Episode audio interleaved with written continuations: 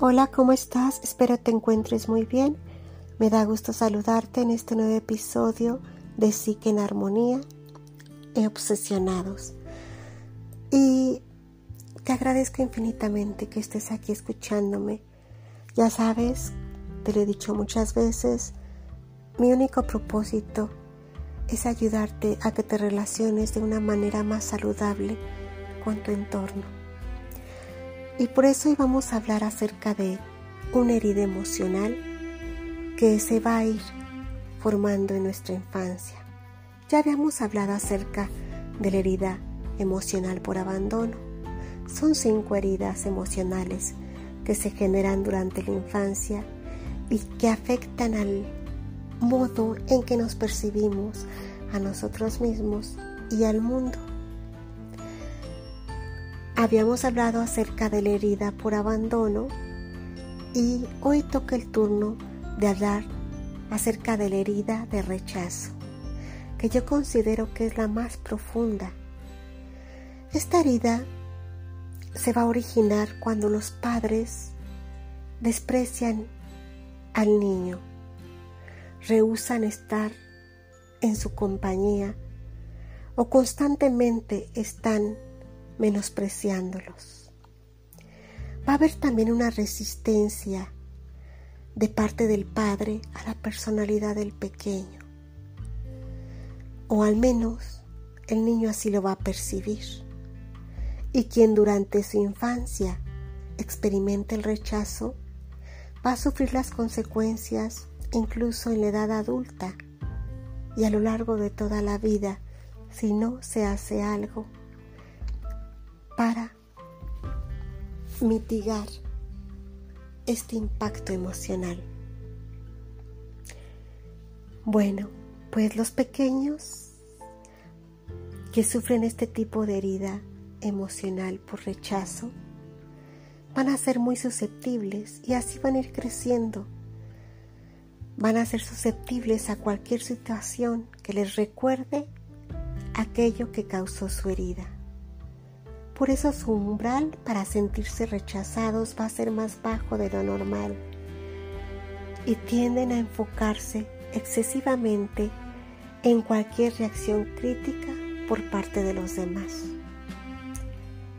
Quien cree que no es válido y que los demás le desprecian o que no le aceptan, suele poner en marcha conductas que van a dar forma a sus temores porque muchas veces no se trata tanto de las situaciones que vivimos, sino del significado que nosotros les damos. Va a haber una actitud inadecuada, porque es posible que experimentes realmente el rechazo en tu vida cotidiana. Todas las vivencias internas se basan en parte en una realidad objetiva. Sin embargo, tienes que tener presente que no es que los otros rechacen tu persona, sino tus actitudes. Por ejemplo, puede que seas excesivamente exigente o que mantengas expectativas poco ajustadas respecto a ellos. Y las personas no pueden complacernos siempre y no van a actuar en todo momento como nosotros deseamos. Si nos mostramos dominantes, controladores o manipuladores, los demás no van a disfrutar de nuestra compañía. Del mismo modo es posible que necesites trabajar tus habilidades sociales y comunicativas. En el caso de quienes padecen fobia social, es el propio miedo al rechazo el que les lleva a comportarse de un modo que termina haciendo realidad sus peores temores. Por esta ansiedad se muestran retraídos, incómodos y poco naturales al interactuar con otros. Por lo tanto, las respuestas que reciben de los demás no siempre van a ser satisfactorias. Podríamos decir que esto es como, si yo no me siento valioso, entonces me voy a mostrar inseguro y necesitado de la aceptación externa. Y cualquier signo de desprecio me va a afectar profundamente. Lo voy a tomar personal. En cambio, cuando me apruebo incondicionalmente, no siento la necesidad de complacer a los demás. Acepto que no puedo agradar a todo el mundo y me enfoco en desarrollar vínculos con aquellos con quienes siento afinidad. Esta seguridad interior se va a reflejar y me va a hacer parecer más atractivo y carismático a los ojos de los demás porque yo voy a estar cómodo conmigo mismo. Entonces me voy a desenvolver de una manera más relajada con los demás y a su vez recibiré reacciones más positivas del exterior. Porque si siento que la gente me rechaza, entonces, en definitiva, tú te vas a, a sentir rechazado con frecuencia. Entonces debes comprender que la clave está en ti. O sea, no es que los demás en realidad te estén rechazando, es una percepción que tú tienes. Entonces tienes que comenzar por sanar esta herida emocional para que deje de repetirse este comportamiento, para que tú dejes también de reflejarte en los demás, o sea, que tú te sientes rechazado porque viviste una situación en tu infancia y entonces en tu inconsciente vas a, a percibir de una manera errónea que todo el mundo te rechaza cuando no es así. Entonces tienes que empezar por tú aceptarte incondicionalmente, encontrar en ti la aprobación que buscas y necesitas de los demás.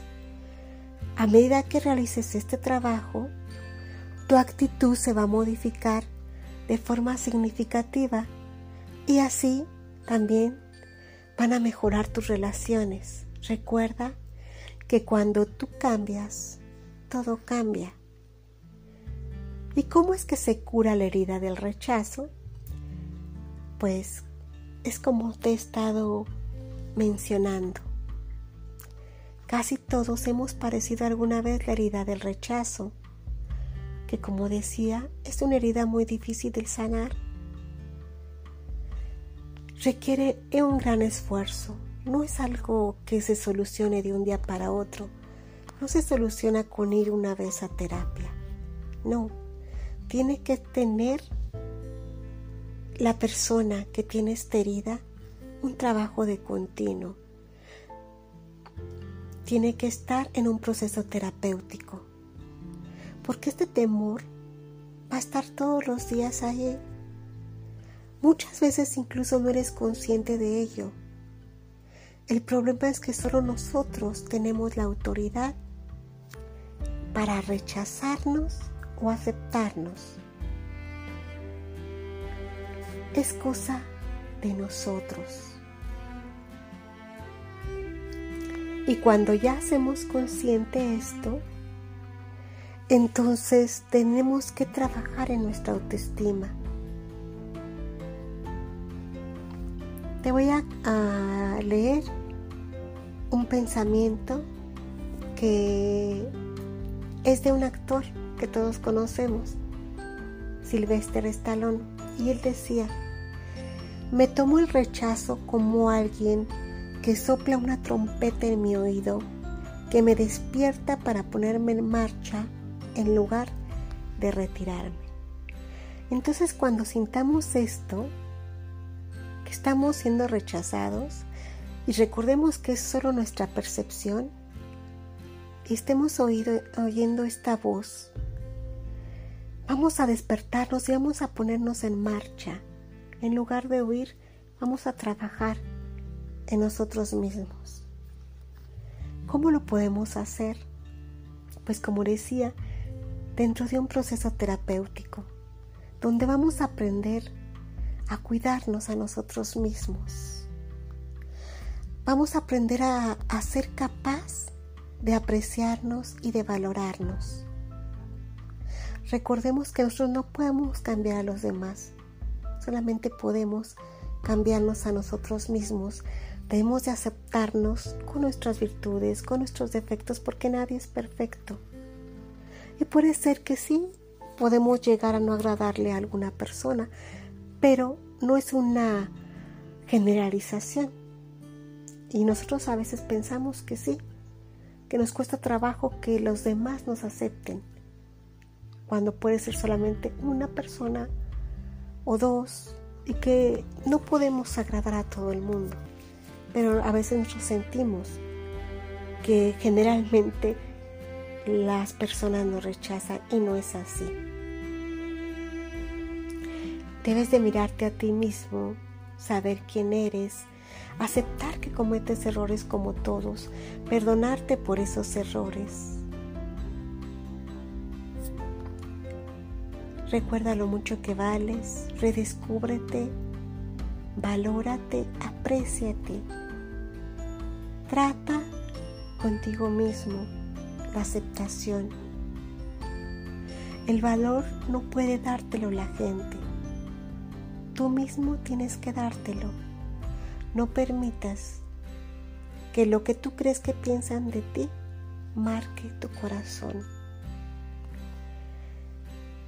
Trata de hablarte bien a ti mismo, de ver las cosas buenas que tienes, de repetirte a ti mismo que eres fuerte, que tienes puntos que son valiosos, que tienes fortalezas, que tienes determinación y que puedes hacer que cada día sea esta nueva oportunidad para trabajar en ti y para valorarte. Piensa en que lo que salga de tu boca te va a curar o te va a dañar.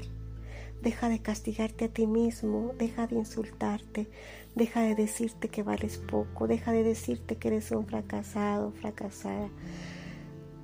Al contrario, si llegan estos pensamientos a ti, trata de pensar en una forma más objetiva y decir, bueno, tengo errores como todos.